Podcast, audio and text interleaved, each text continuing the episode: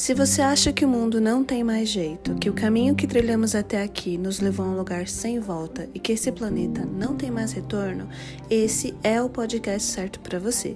Seja bem-vindo ao Planeta Sem Retorno. Meu nome é Priscila Veiga e saudações planetárias.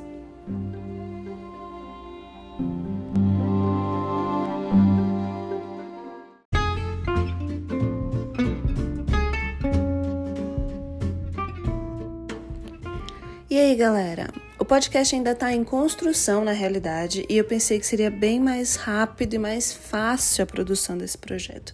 Não está sendo, não. Bom, mas eu não vou desistir por isso. Eu estou estudando, aprendendo cada vez mais para garantir a qualidade do conteúdo que eu quero produzir. Mas a ansiedade está falando muito alto. Então decidi criar umas sessões aleatórias e pequenininhas de tempos em tempos até que os episódios de verdade estejam prontos. Então, a sessão de hoje eu vou chamar de ponto de vista.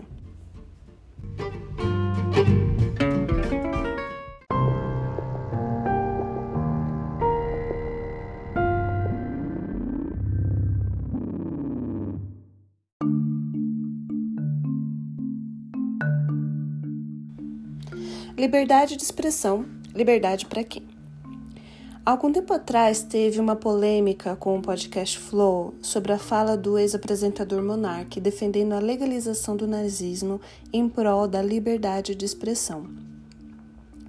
É, esse mesmo apresentador já havia tweetado em outras, outras ocasiões opiniões sobre o racismo, algo como se ter opiniões racistas seria considerado crime. Uh, infelizmente, ele tem um histórico de machismo, de racismo que acabou comprometendo a própria existência do flow. É, como, como essa sessão é de ponto de vista, lá vai o meu ponto de vista. A gente sabe que o requisito de uma democracia em funcionamento é que as pessoas tolerem ideais com os quais discordam, certo? Isso seria a garantia da liberdade de expressão que todo mundo ama defender.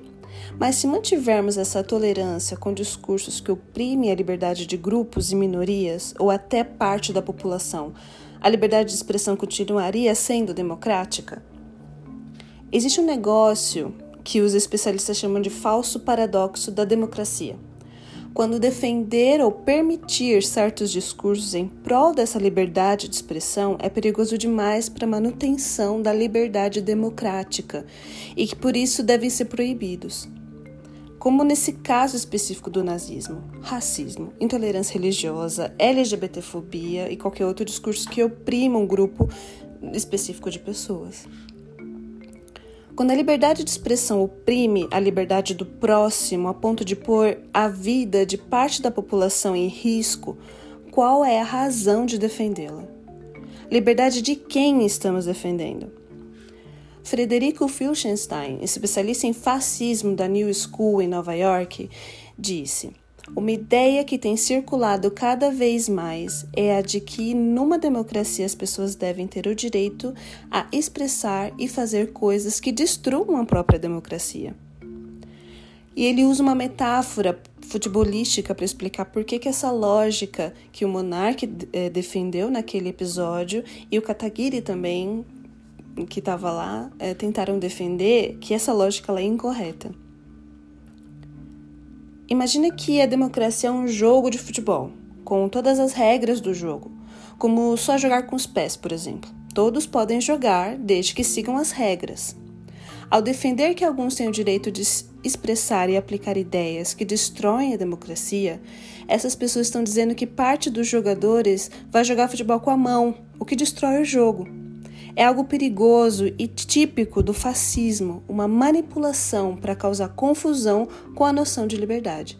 Como se a liberdade na democracia incluísse ser livre para contaminar os outros, para eliminar grupos sociais, para caçar vozes alheias.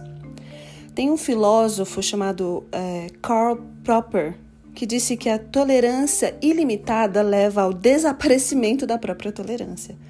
Não é possível nem faz sentido tolerar ou permitir um discurso intolerante em prol da tolerância. Se a gente pensar que a Alemanha é o país mais democrático do mundo hoje em dia e proíbe veementemente o nazismo em quaisquer propaganda relacionada, como saudações, símbolos, a suástica e afins, é porque a história mostrou de forma sangrenta o perigo que qualquer discurso nazifascista representa para a humanidade. Então, antes de defender a liberdade de expressão de forma irrestrita, pense até onde essa liberdade pode ir ou se ela pode em algum momento tolher a liberdade de alguém ou até mesmo a sua.